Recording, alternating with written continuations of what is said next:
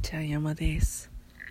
仕事帰りに自転車であの心斎橋通るんですけどめちゃめちゃお店開いてた。今日10時ぐらい10時半ぐらいに通ったんですけどえー、めっちゃ人いるしめちゃめちゃなんかあの前かき小屋あったお店が何だっけハイボールスタンドになってたんやけどすごいみんなお酒飲んでた。